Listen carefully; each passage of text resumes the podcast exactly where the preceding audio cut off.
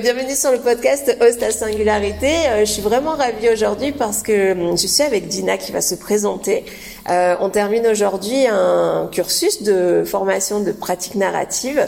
Et du coup, euh, Dina, bah, je vais déjà te laisser te présenter. Qui es-tu Merci déjà Christine de m'avoir invitée, voilà, de me proposer de partager un petit peu qui je suis et mon expérience. Donc, ben moi je suis Dina Scherer, voilà, je suis coach coach et praticienne narrative et je forme euh, aux pratiques narratives.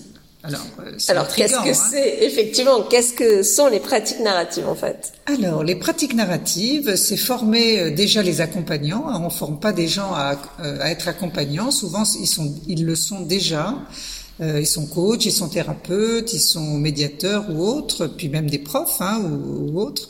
Euh, c'est de les former à une pratique et, les pratiques narratives, comme son nom l'indique, c'est accompagner à partir des récits. Voilà, on accompagne les gens à partir de leurs histoires. Parfois, il y a des histoires euh, euh, qui enferment, puis il y a des histoires au contraire qui nous libèrent. C'est l'idée que, que, que la personne est multi-histoire, donc on va aller peut-être qu'il y a une histoire qui la dérange un petit peu ou qui la bloque mais euh, on va aller l'accompagner euh, dans son côté multi-histoire. Évidemment, elle a une histoire, elle a une d'abord déjà dans les pratiques narratives, la personne n'est jamais le problème, donc elle a une histoire, elle a une relation avec une histoire de problème éventuellement, mais elle est en relation avec plein plein d'autres histoires. Et c'est en, en, honorant toutes ces histoires bah, que bah, voilà la, la personne se refascine un peu par sa vie globalement. Hein, là, j'y vais euh, un petit peu rapidement, mais Bien sûr. mais voilà. En tout cas, c'est accompagné à partir des histoires des, des gens. Les personnes sont pas le problème, donc ils sont pas malades. donc on ne soigne pas les gens. Euh, les praticiens narratifs soignent les histoires des gens. Mm. Et toi, tu es arrivé à rencontrer les pratiques narratives euh, de quelle manière, en fait? Eh bien, euh, j'ai rencontré les pratiques narratives en les vivant sur moi. C'est-à-dire que j'étais coach, j'avais un premier parcours professionnel et je me suis formée au coaching euh, en 2008 et, c'est mon superviseur qui s'appelle Pierre Blanc-Sanoun, euh, voilà, qui euh, ben, qui m'a supervisé et j'adorais les séances avec lui parce que parce que je je lui racontais mes premiers pas dans l'accompagnement et et puis euh, et puis euh, où je me sentais pas très bonne au début et puis euh, et puis quand je, je, sortais de ces séances je me sentais bien jamais honteuse digne voilà et je me suis dit tiens il est vraiment bien ça. mais, après j'ai compris ce qu'il faisait quoi il avait une pratique très dignifiante en fait les questions qu'il me posait étaient des questions qui qui honoraient mon côté multi-histoire mmh. voilà je me suis dit grâce à lui euh, c'est cette coach que j'ai envie d'être, euh, une coach face à qui on se sentira jamais nul en fait. Voilà, donc euh, les pratiques narratives, c'est vraiment une pratique qui regrade les gens et qui fait que, ben, qui prend soin des gens, qui les regrade, qui les redignifie, donc, mais tout en attaquant les difficultés bien sûr. Mais même quand on parle de ces difficultés, on se sent jamais nul parce que la personne n'est pas le problème et, et, on explore le problème comme bah, comme une histoire de problème, pas comme euh, la personne est le problème. Donc mm. c'est c'est comme si ça redevient possible de parler d'une histoire de problème. Quel est, quels sont les effets euh, quand euh, une personne sort justement d'une séance de pratique narrative ou a été accompagnée par la pratique narrative, une personne ou un collectif, puisque je crois, puisqu'on peut agir sur les deux?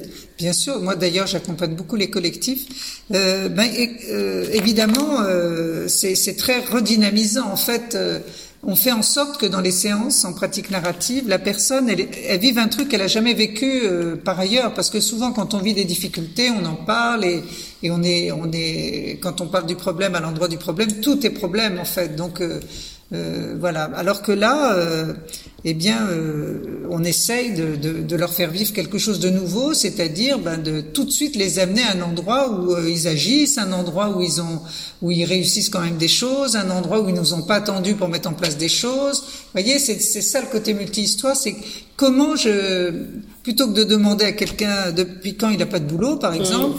Eh ben on va lui demander euh, comment vous est venue l'idée de venir me voir, qu'est-ce que vous privilégiez, qu'est-ce que votre situation vous a apprise. Vous voyez, c'est une autre manière de de, questionner, qui s'intéresse euh, bien sûr à ce que la personne dit, mais on la réduit pas à ce qu'elle à ce qu'elle nous dit. Euh, si rien que le fait qu'elle est face à nous et qu'ils ont accepté ce groupe d'être là et de travailler honore déjà quelque chose. Euh, donc voilà, on va de, de, quoi elle a triomphé pour être là, de quoi ils ont triomphé pour être au moins jusqu'ici aujourd'hui, etc. Mm. Donc c'est un peu ça l'idée. Voilà, donc euh, après, ben, il y a plein plein de choses, bien sûr, plein de concepts euh, qui permettent de travailler ça, mais euh, c'est déjà une posture. Mm une posture euh, où, euh, où déjà euh, on regarde la personne comme ok elle vit un truc mais elle nous a pas attendu pour réagir. Donc on va déjà aller voir ce qu'elle a déjà fait. Elle elle pense qu'elle est victime de, de ce qu'elle vit peut-être ou un groupe. Non les groupes ont déjà tenté des choses. Et avant d'essayer de voir ce qu'on pourrait faire ben, qu'est-ce que vous avez déjà tenté en fait? C'est déjà d'honorer le fait qu'ils ont qu'ils ont déjà tenté des choses. Même les, les gens qui se plaignent hein, s'ils se plaignent ils sont dans ils agissent. Il y en a, ils se plaignent même plus. Euh, la plainte, c'est un hommage qu'on rend à, à, ce qui va pas en fait. Mm. Donc, euh, ben, la plainte, à quoi elle dit non, quoi. Voilà, moi c'est comme ça que je redinifie. Je dis pas, c'est oh là là, il est chiant, il se plaint tout le temps. Non, ta plainte, à quoi elle dit non, à quoi elle dit oui, euh, et qu'est-ce que tu honores en te plaignant, d'important pour toi, etc. C'est quelqu'un qui a des valeurs, plus que mm. quelqu'un qui, est, qui, est, qui se plaint tout le temps. Voilà, c'est un peu ça l'idée. Donc ça s'adresse à tout le monde, c'est-à-dire enfants, euh, seniors, euh, adultes traversant en reconversion ou en transition. Ah, ça s'adresse absolument à tout le monde. Je pense qu'il n'y a pas un cas de figure où on ne peut pas les utiliser.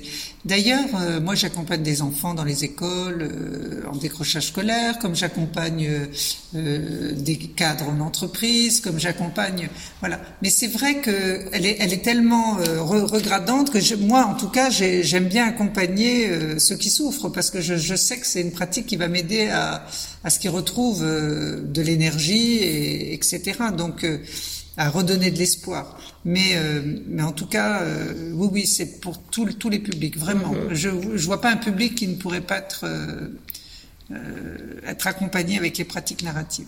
D'accord. Et, et pour le, la personne, commencer de vivre une, justement une séance de pratique narrative, est-ce que c'est quelque chose de plutôt agréable ou Alors, c'est c'est évidemment, je pense, hein, mais je voudrais pas dire de bêtises, hein, parce qu'il y en a qui sont très enfermés dans des problèmes, et même si on essaye de les aider, euh, euh c'est ben, pas une séance qui va tout, tout changer.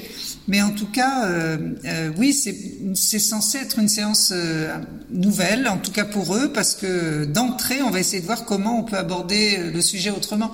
Moi, par exemple, j'aime bien démarrer euh, en demandant un petit moment scintillant, mais les, les, gens, ils sont pas prêts à nous raconter des moments scintillants quand euh, ils n'en voient pas dans leur équipe, etc.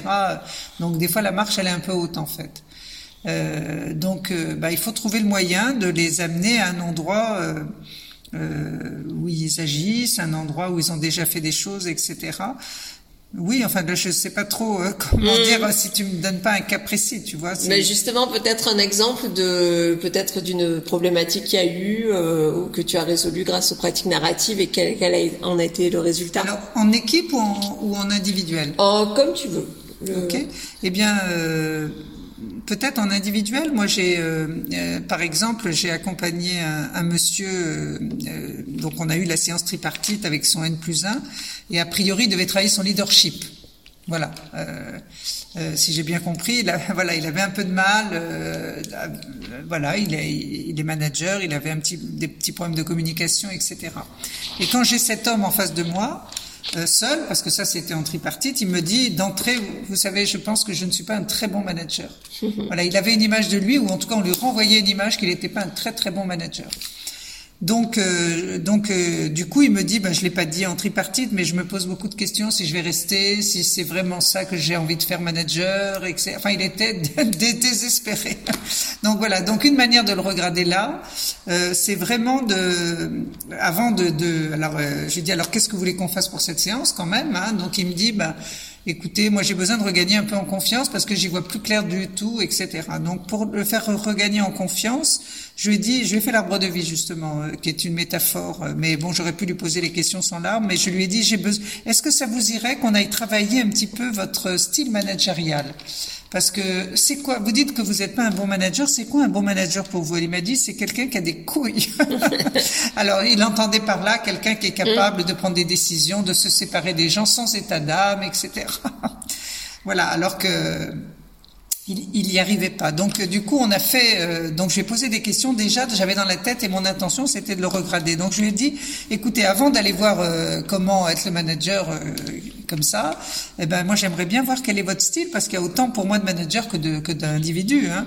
Et donc on est allé voilà dans les racines. Je lui ai demandé est-ce que est-ce que quels sont les, les, il avait 45 ans, il avait bossé dans plein de boîtes. Donc des moments où vous êtes senti un bon manager quoi à votre place en tant que manager. Et il y avait plein d'expériences en mmh. fait où il avait là ça marchait pas pour lui parce qu'il venait d'arriver à un endroit où on attendait autre chose mais il avait plein plein d'histoires à me raconter et puis euh, à quelle valeur euh, vous euh, importante pour vous, quelles sont les compétences en lien avec toutes ces belles expériences que vous me racontez? Et quand vous décidez un jour d'être manager, qu'est-ce que voilà à quoi quels sont les, les, espoirs que vous avez pour les gens? En fait, il avait un espoir d'honorer les différences. De, il dit moi j'ai j'ai été manager pour euh, pour embaucher les gens, pas pour les virer en fait. Mm. Euh, j'ai été manager pour euh, pour les faire grandir, etc. En fait, c'était quelqu'un de humainement assez intéressant. Il aime le collaboratif. Enfin, tout tout ça émergé d'un arbre. Et à la fin, je lui ai dit alors ça dit quoi de vous, de, votre style de manager? Il me dit, ben, c'est un manager à l'écoute, ouvert et respectueux des différences. Mmh, wow. Vous voyez, donc, tu vois, à, cet endroit-là, ok, euh, on n'est plus un manager qui a plus de couilles, hein, c'est un mmh. manager comme ça. Et en fait, euh, à l'endroit où je l'avais amené, je lui dis alors, euh, vous en êtes tout de votre de votre estime de vous, et puis surtout, qu'est-ce que vous voulez pour demain? Vous hésitiez, partir, rester Il dit non. à l'endroit où je suis j'ai envie d'aller revoir ma direction et de vendre le manager que je suis en fait, mm. euh, parce que en fait, ce qu'ils attendent, comme ils se restructurent, ils attendent qu'ils virent, qu'ils statuent, qu'ils bougent des gens de place, etc. Et lui, il a pas envie de faire ça. Mm. Donc euh, lui, ce qu'il veut, c'est le faire tranquillement, à sa manière, euh, respectueux des gens, etc. Donc euh, donc non, il a, il s'est dit avant de partir, je vais essayer de, parce que il n'était pas connecté, il avait jamais travaillé sa posture comme ça. Donc il dit, je voudrais dire comment je, voilà. Donc on a préparé comment il allait dire ça, il l'a dit et euh, et on a accepté qu'on lui a donné ce temps. Voilà. Excuse-moi, j'ai été un peu longue, mais, non, c'était pour te dire que tu vois, c'est autre chose. Mm. On aurait pu rentrer à bon. Alors vous n'êtes pas un bon manager. Qu'est-ce que vous faites de mal et c'est quoi le problème et, mm. et c'est quoi un manager qui a des couilles? Alors comment vous pourriez, alors euh, voilà qu'est-ce que vous pourriez mettre? Non. Mm. En fait, euh, il nageait contre courant et, en fait, il, en fait, il se conformait à un style de management qu'il n'a pas envie d'être. En fait, c'est pour ça qu'il mm. rentrait pas dedans, etc. Mais il était tout sauf un mauvais manager. Mm.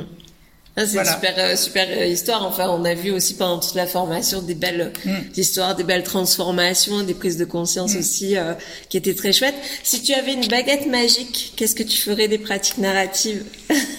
Si j'avais une baguette magique, déjà, je, je pense que j'aime l'idée que les gens s'accompagnent eux-mêmes. En fait, là, on accompagne des accompagnants pour qu'ils aient une pratique, et tant mieux, parce que les pratiques narratives m'aident beaucoup dans les accompagnements, mais j'aimerais les diffuser auprès de parents euh, qui, pour l'éducation des enfants, parfois. Euh, parce que sans vouloir faire de mal, parfois, euh, on, on, on, catalogue vite un de nos enfants euh, comme étant euh, timide ou comme mm. étant, vous voyez, quand on présente nos enfants, on pourrait dire, ben voilà, le, voilà, je vous présente, lui, il est plutôt timide, elle est plutôt comme ça. Donc comment, sans le vouloir, on enferme nos enfants dans une histoire en les empêchant d'être autre chose, parce que parce qu'après on se construit comme ça. Donc comment ces idées peuvent euh, dépasser le cadre de l'accompagnement et plus largement et et euh, enfin, moi, je vais dans les écoles, mais je vais aussi. Euh, j'adore accompagner les profs pour qu'ils ils essayent mm. d'intégrer cette pratique où la personne n'est pas le problème, où le jeune n'est pas le problème, et, et, et d'aller, euh, voilà, de, de trouver une autre manière. voilà, de faire avec les jeunes mm. qui qui sont pas dans le moule, quoi. Euh, parce qu'il y a voilà honorer les différences vraiment. Euh, euh, j'aime bien aussi accompagner les managers pour qu'ils managent. Voilà, j'aime bouger les, essayer de faire bouger les lignes un petit peu à pas mal d'endroits. voilà. Eh bien, merci beaucoup Dina bah, pour je t'en prie, je t'en prie, merci beaucoup Christine.